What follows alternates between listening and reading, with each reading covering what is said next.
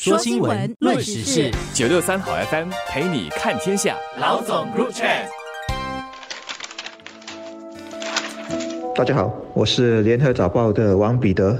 你好，我是联合早报的吴新慧。近几年常听到大学或者教育家们都一直在强调说，现今教育的最大目标，第一是要培养能独立思考、能够探索和创新的学生；第二是由于世界越来越变幻莫测，问题越来越复杂，要解决。往往不能靠单一的学科知识，而需要不同的思考手段以及不同的知识的撞击。为此，学生们不只要追求专业和深度，也要开拓广度，要能够融合跨学科知识来解决复杂的问题。既然学生不应只满足于用今日的答案去解决昨天的问题，而必须能够预见未来的挑战，能提前为这些挑战寻找创新方案。要怎么样培养这种能力呢？教师如果自己能够以身作则、身体力行，当然最好，也就更有条件去培养这样的学生，或者说彼此就能够教学相长。因此，我完全能够理解为什么教育部下来会安排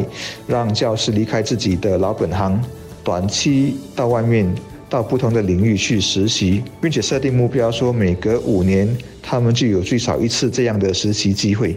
新加坡很重视教育，从一九六五年独立以来就是如此。因为我们相信教育能够让每个家庭脱离贫困，也能够让国家的经济保持竞争力，整个社会能不断进步。但是，当我们谈教育的时候，很多时候是从学生的角度，比如在教材和技能上。要怎么让他们跟上时代的脚步，确保学生所学习的不会跟世界脱轨，我们的国家的科技和经济也不会落人后。但是现在谈教育，看教育不能只是看求学的阶段。新加坡现在看教育，除了谈正统的基本教育和高等教育之外，更重视怎么把终身学习也纳入整个教育体系中，真正能够实现活到老学到老的一种境界。要做到这一点呢，教育工作者。包括学校的高层管理人员、教师等等，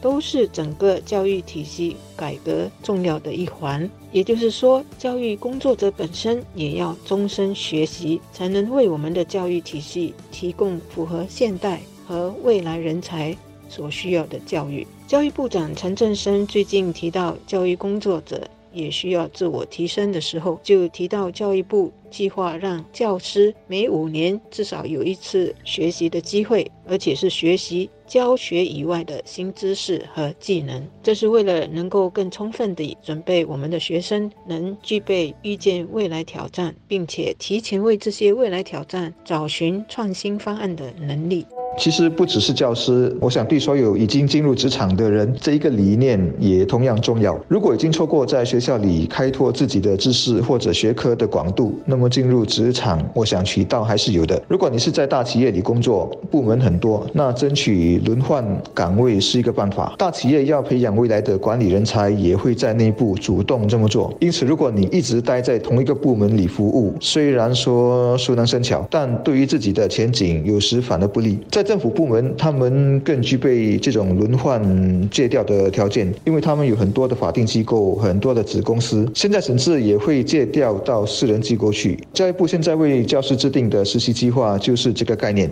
虽然从报道上来看，有人的实习只有两周，这显然是太短了。的确，教师的教材和方法不可能一直停留在。旧经济的时代，我们看，单单是过去两年多的冠病疫情吧，就改变了许多学习、做生意和各种运作的模式。那我们的教育和教学就不能还关在自己的世界里面，然后呢，又自我陶醉的以为我们的国家。很了不起，而让教师能够学习教学以外新知识和技能的一个方法，就是让他们能够到业界或者是不同的领域实习，实地体验和了解这些领域的运作，才能更好的了解这些领域是怎么探讨解决问题的方案的。到教育以外的领域实习的另一个好处呢，是让教师和学校的管理层能够亲自体验软实力在一些领域是怎么建立起来、怎么加强的。毕竟我们现在的新加坡社会不只是更加多元和复杂，外面的世界也充满变数和纷争。教育工作者在一些领域或私人企业实习呢，应该能够对现代教育的教材、现代教育所需要和包括的科技和软实力等等做必要的更新和探究，让学生在整个学习过程中能够更贴近现实的教育体系。活学活用，也避免误导学生，或者让学生所学的跟外面的社会和世界有很大的落差。至于普通员工或社会新鲜人，没有大企业或政府部门的扶持和安排，怎么办呢？我的建议是两点：首先，不要太挑剔前面的几个职业，年轻时多到不同的行业转转，多给自己开几扇窗口，不一定是坏事，或者说是浪费时间。现在的人其实很少是一份职业或一个行业从年轻做到退休的，或者说以后的人大概也没有所谓的入错行的遗憾，经常转换跑道反而是常态。我就有。很多同事在新闻岗位上做了几年，出去后再赚回来的，而一进一出丝毫没有影响他们的表现，或者让他们吃亏，反而因为有了不同的眼界、技术、人脉等等，而在职业生涯规划上有额外的加分。另外，就是在学生期间一定要打假期工，而且同样的，尽量多尝试不同的行业。嗯，我还在读大学的女儿就什么假期工都尝试。去年疫情时还一度到人家中餐馆里的厨房去打工，他肯接受这样的工作，我挺惊奇，但也很支持，因为这个年龄收入多少还是其次，能够学到什么，能够得到的经验和人生见闻等等，才是主要的收获。